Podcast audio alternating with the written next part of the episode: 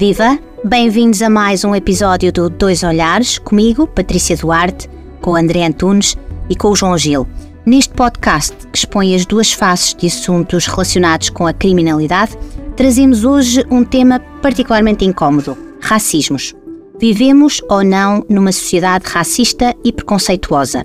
Os sapos que vemos à entrada dos estabelecimentos comerciais, casos como o do jogador Vinícius ou a expressão que recorrentemente ouvimos ser dirigida a cidadãos brasileiros, volta para a tua terra, fazem-nos pensar que sim, que estamos numa sociedade preconceituosa e racista. Mas nada melhor do que ouvir o que pensam sobre isto o João Gil e o André Antunes. Olá novamente, bem-vindos. Na vossa opinião, João e André, que formas de racismo veem que estão hoje mais presentes na sociedade portuguesa? Qual dos dois quer começar? Eu posso, posso começar. Eu não sei se Portugal será. Hum, eu não considero que Portugal seja um país racista. Eu diria sim que existe racismo em Portugal. Que acho que são coisas um bocadinho diferentes. Dizermos que Portugal é um país racista seria algo talvez demasiado avassalador, embora este seja um, um fenómeno extremamente grave e, obviamente, que tem implicações muito, muito extensas. Agora, sim, eh, no dia a dia e nas coisas mais banais do dia a dia vemos muitas vezes preconceito, vemos discriminação eh, com base em algumas percepções sociais baseadas na cor da pele, em diferenças biológicas, os brancos, os negros, os afrodescendentes, os, os ciganos, os brasileiros, os indianos. Sim, eh, há, há aqui comportamentos diferenciados e eu considero que isso existe. Ao ponto de dizer que Portugal é um país racista. Eu tenho reservas e acho que não. João, qual é a sua perspectiva? Uh, em perspectiva, eu acho que, no geral, Portugal não é um país racista. Portanto, temos aqui um exemplo à nossa frente, que é a doutora Patrícia.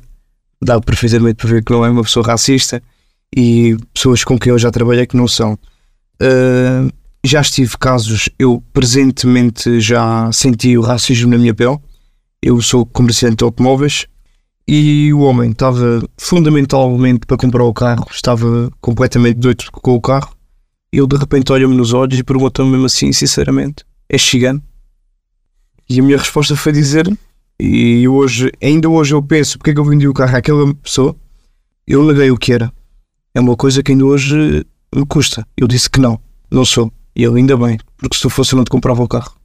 Pois. E agora explicar o porquê de eu não comprar o carro. Não faz negócio com ciganos, ciganos são todos intrujas, são todas pessoas que andam a roubar e a fazer mal e são pessoas para enganar. Eu vendi-lhe o carro não sabendo que eu era cigano e o carro estava impecável, nunca lhe deu problemas. E apesar até hoje, eu nunca me ligou a dizer que o carro tinha dado algum tipo de problema. E se eu dissesse que eu era cigano, não me comprava o carro, qual é que era a diferença de eu ser outra pessoa ou ser um uhum. cigano para na venda daquele automóvel? Mas há um nome para isso. Eh, qual é? Existem, eh, existem na nossa lei os chamados crimes de ódio. E portanto, os crimes de ódio, ódio é uma palavra muito forte, mas os crimes de ódio são, no fundo, um, aquilo que o legislador encontrou para punir este tipo de atitudes. Portanto, são comportamentos motivados por, por uh, racismo, ou xenofobia, ou outro, outro tipo de intolerâncias. E existem na lei tipificações mesmo para isto. Portanto, há um crime no Código Penal que é a discriminação e incitamento ao ódio e à violência, e depois existem outros, como é o caso das, do homicídio, do, das ofensas à integridade física, que podem qualificar. Portanto, são crimes base, digamos assim, que depois podem ter um agravamento se forem cometidos em circunstâncias que revelem uma especial, a lei diz mesmo, uma especial perversidade ou censurabilidade do agente que comete o crime. E uma dessas condições é o facto de ser movida por este tipo de ódio ou este tipo de discriminação. Uhum. aí eu diria que temos, estamos num caso quase a, a, tocar aqui esta questão. Jamais se vai esquecer desse episódio. Claro. Um, dentro daquilo que é o vosso meio, por exemplo, no caso do João, estabelecimento prisional, vê formas de racismo lá dentro? Para si ou para colegas seus? Não posso dizer que a 100% veja formas de racismo lá dentro, porque são pessoas bem estruturadas, são pessoas com níveis muito superiores e que já estão habituados a, a trabalharem com pessoas de etnia cigana, negros, brasileiros, como a doutora disse. Eu lá dentro não posso dizer e presencialmente que já senti racismo. Eu referia-me entre reclusos mesmo. Ah, entre reclusos. Pá, entre reclusos eu acho que não, até há um ou outro que sim, há um ou outro que sim, ainda pensa, pá, este preto, este cigano lá para a terra dele, entre reclusos, sim, eu acho que ainda há. André. E pessoas jovens. Na polícia? Esta pergunta é difícil. É muito difícil, mas, mas, mas tem uma resposta que eu penso que, que, que não, é, não é muito difícil de dar e será relativamente fácil. Na polícia, eu, portanto, eu, eu penso que até já disse isto aqui anteriormente. Uh, o que existe é um espelho da sociedade. Portanto, as, os polícias vêm da sociedade uh, e, portanto, nós uh, temos nas nossas fileiras pessoas de várias etnias, de várias origens, de vários contextos sociais. E, portanto, a polícia não pode, portanto, tendencialmente a polícia é uh, heterogénea neste, deste ponto de vista, portanto, não tem aqui uh, qualquer base de racismo, nem poderia ter, portanto, seria altamente censurável se tal acontecesse. Se depois existem práticas ou, ou, ou determinado tipo de pessoas em concreto que têm atitudes, e essas sim, uh, que podem tocar aqui nestas questões, acredito que possa existir. Agora, não posso generalizar e, portanto, não poderei dizer que a polícia tem aqui qualquer fundo uh, uh, discriminatório ou de preconceito para com qualquer tipo de raça. Há uma tendência crescente para integrar na polícia elementos de comunidades diferentes, até porque isso provavelmente ajudaria em determinadas situações ou não. Ter mais polícias negros, ter mais polícias asiáticos, ter mais polícias de outras nacionalidades. Isso faz parte da vossa visão? Uh, sim, ou seja, uh, eu, eu, não posso dizer que sim, no sentido de estarmos à procura disso uh, especificamente, por exemplo, com reserva de número de vagas para X pessoas, portanto, um número cláusulo de vagas fica reservado para pessoas, por exemplo, de, de, origem africana ou de ascendência africana, outro X% fica para pessoas oriundas de bairros sociais. Não, isso não existe, não é? Portanto, tudo varia consoante as pessoas que se candidatem. Portanto, nós poderemos escolher quem integrar, mediante os critérios de seleção e as provas que têm que ser prestadas, mediante quem se candidata, não é? Agora, se, se, se de facto o leque de, de, candidatos não tiver esta heterogeneidade, também não poderemos uh, ir buscá-la à força. João, o racismo e a discriminação servem muitas vezes como desculpa e justificação para, para um comportamento desviante. Uh, o discurso da vítima é recorrente entre reclusos. Eu fiz isto porque fui vítima de racismo, preconceito, xenofobia. Isso, isso é ouvido muitas vezes ou não? Uh, por vezes sim, por vezes sim. Uh, e qual é a sua opinião sobre isso? A minha opinião, uh, não posso pôr dentro do papel deles o que eles sofreram ou o que eles ouviram. Mas já tive testemunhos de colegas meus a dizer: pá, se eu não fosse negro ou se eu não fosse cigano, tal polícia não tinha atuado tal modo comigo, ou se calhar o seu autor juiz até não me tinha condenado e tinha-me dado uma, uma benesse, uma pena suspensa ou uma oportunidade.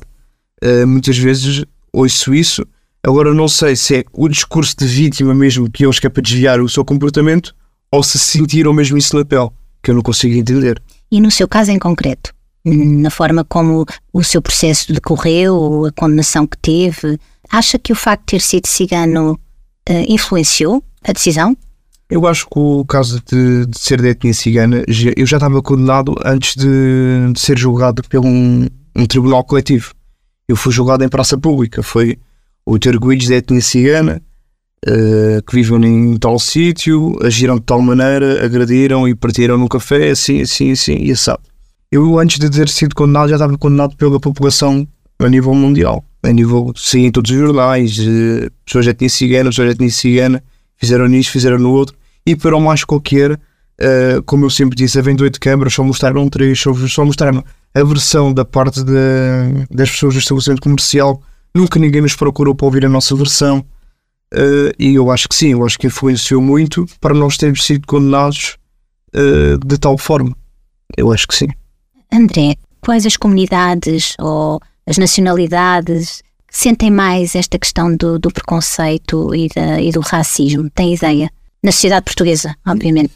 No fundo, é aquilo que já foi aqui dito. Portanto, uh, tenho consciência que existe muito esse estigma relativamente, por exemplo, à comunidade cigana, à, à aos africanos, uh, ao pessoal que está cá, portanto, imigrantes de leste, por exemplo. Agora temos muita comunidade brasileira em Portugal, que também é, é, é um foco deste, deste, desta questão. Uh, agora, eu acho que o que há aqui fundamentalmente é um duplo impacto de, de, de, das questões do racismo que sofre diretamente quem é vítima, obviamente, é? mas depois também sofre a comunidade em função da mensagem que é, que é, que é transmitida. Eh, de que aquela pessoa e o grupo ao qual ela pertence não, não são tolerados ou não são bem-vindos numa determinada sociedade. E é isso que está em causa. E há pouco falou, e eu, achei muito curioso ter perguntado isso, da questão da, da, das pessoas poderem usar o facto de serem de uma determinada etnia ou raça ou origem para desculpar ou vitimizar o seu comportamento. E eu acho muito curioso isso porque eu tenho uma convicção muito própria sobre isso uh, e que decorre das minhas experiências e, e, vivências de rua que já tive. E qual é? Perdoem-me as expressões, mas é exatamente assim que elas, que elas acontecem na rua. Uh, por exemplo, está a revistar-me porque uh, eu sou preto. Ou só me abordou porque eu sou brasileiro, ou indiano, ou paquistanês, ou o que seja. Ou se eu fosse branco, não me algemava e não me encostava à parede. Portanto, eu já vi isto acontecer dezenas e dezenas de vezes.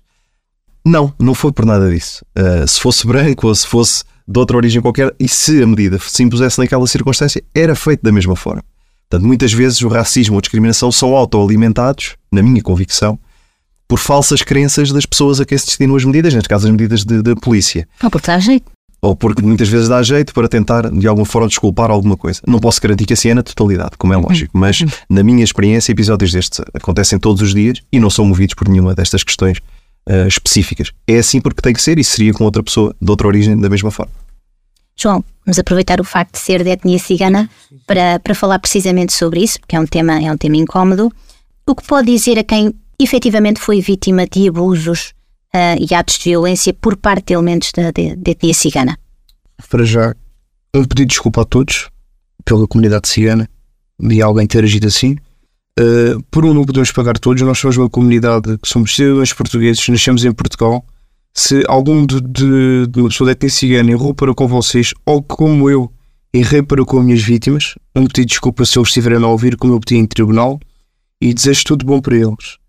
Uh, eu errei e estou a pagar pelo meu crime e não peço que todas as pessoas da etnia cigana paguem pelo mesmo, que vai a um estabelecimento comercial e que vai olhar para eles do lado, epá, é cigano, será que vai fazer o mesmo? Não quero isso. Somos ciganos, erramos e quando nós erramos vamos pagar pelo que nós fazemos como outra pessoa qualquer. Um cigano é uma pessoa, é um mero cidadão português e que não, não podemos pagar todos uns pelos outros ou ser discriminados. Ah, é cigano, ele vai vender droga, é cigano, ele vai roubar, epá, aquele é cigano, deixa lá por aqui, mal aqui, mal lá. E não, por vezes não é assim. Há ciganos bem, pessoas que fazem bem, e há ciganos mal que também fazem mal como qualquer outro cidadão português e como qualquer outra etnia claro. e outras pessoas quaisquer. Claro. Como é que se pode aproximar mais eh, a comunidade a que pertence da restante sociedade? Como é que se pode alimentar esse convívio saudável entre, entre todos? Uh, abrindo horizontes para as pessoas da etnia cigana, alguns mais vezes ainda não sabem. Uh, por exemplo, eu, estava juntamente com o meu pai no comércio de automóveis, passei por alguns países, trabalhava diretamente com o standard a minha família hoje em dia já está ligada mais a, a pessoas de toda a comunidade. Já não estamos tão fechados como era há 50 anos atrás ou 60. E eu acho que nós podemos aproximar, temos várias associações de, de apoio cigano também, podiam ir tentar conhecer, tentar conhecer os nossos bairros, tentar conhecer as nossas tradições, são tradições bonitas, são tradições que nós queremos manter e que queremos preservar. E eu acho que isso podia haver uma aproximação que nós estamos abertos a, a aceitar qualquer pessoa e a tentar nos compreender melhor para nós sermos melhor aceitos também em qualquer tipo de trabalho, em qualquer tipo de, de qualquer coisa. Que melhor exemplo prático do que este que estamos aqui, não é? Exatamente. Maior proximidade é difícil. Maior proximidade é difícil. Nós somos caracterizados por receber o RSI, que é o Rendimento Essencial Social. Uh, como é que nós chamamos a população? Nós temos tudo do zero ao 100%. Nós, em 100% de população, apenas 2% de, de, da população mundial são de etnia cigana. Temos outros 98%. Apenas 2% da, da população é cigana. O que é que os ciganos são outros caracterizados que não fazemos, que não trabalhamos? Nós, tivermos apenas um carro do nome, nem que seja um carro de 300 euros, é um carro, é um bem, é um valor, já não podemos ter rendimento. Temos, se quisermos rendimento social, temos de estar inscritos no, no Fundo de Desemprego. O primeiro trabalho que nos derem, temos que aceitar, se não, aquele apoio é cortado. Temos que mandar currículos para todo lado, temos que mostrar provas conforme estamos à, à procura de emprego e aquilo não é rendimento que recebem 10, 15, 20 anos. Aquilo é uma ajuda de meses, de um ano ou dois anos, até arranjar o meu emprego. E têm que mostrar e estar focados que, que estão à procura de emprego, porque senão aquele apoio é cortado. Sim, são as regras para todos. São as regras para todos.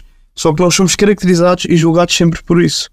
André, como é que esta aproximação se pode fazer, na sua opinião? Eh, eu acho que é, que é, que é muito à base do que o João disse, portanto, uh, é visível hoje em dia, portanto, o crescimento uh, de uma nova geração mais escolarizada que tende, que tende a mudar um pouco a abordagem sobre essas questões e torna-se mais inclusiva, não é? E uh, eminentemente disruptiva em relação àquilo que são as formas de, de ser e estar uh, e destas questões da discriminação e das, das, das, questões raciais. E, portanto, eu acho que importa é acreditar na educação, na escolarização, na formação e na formação também em contexto profissional. Portanto, cada profissão tem o seu âmbito, tem o seu ofício, não é? E, portanto, apostar também numa profissionalização daquilo que são os ofícios na sociedade, no sentido de integrar, de, de, de aceitar, porque, eh, porque é, é, esse, é esse o caminho que, que há a, a percorrer porque não podemos tomar o todo pela parte, como disse o João, há que saber separar o, o, o trigo do joio. E eh, este podcast, dizia eu ainda há pouco, acho que é justamente um exemplo paradigmático disso mesmo. Que melhor exemplo de aproximação do que este que te, em que estamos aqui reunidos, não é? No fundo, a ensinar aqui um bocadinho, ou ensinar, ou tentar transmitir a capacidade de ver o outro lado da barricada, não apenas o nosso, mas também o outro. E é por aí, acho que é por aí. E o discurso de ódio também é por aí que lógico, se combate, na, na, sua opinião. Acredito que sim. Acredito que sim. É isso, João? Sim, é isso mesmo. Ou seja, fóruns, momentos, encontros como este que temos aqui são uma das formas de combater esse, esse discurso de ódio. Totalmente. Encontros como esses, eh, eu acho que vai diminuir muito o ódio, vai ter uma aproximação muito grande e temos que começar por algum lado. E eu acho que isso é um começo a mudar, fundamental sim, sim, para mudar. Nem tudo o que enfrentamos pode ser mudado, mas nada pode ser mudado enquanto não for enfrentado. Portanto, acho que o caminho é enfrentar de facto e, e a partir daí uh, começar a trilhar um caminho positivo para todos. É, é Muito bem, obrigada a ambos. Hoje o Dois Olhares fica por aqui. Regressaremos em breve com outros temas. Siga-nos nas principais plataformas e no site do Região de Leiria. Saiba ainda que pode contactar-nos pelo endereço de e-mail podcast.regiãodeleiria.pt. Até breve.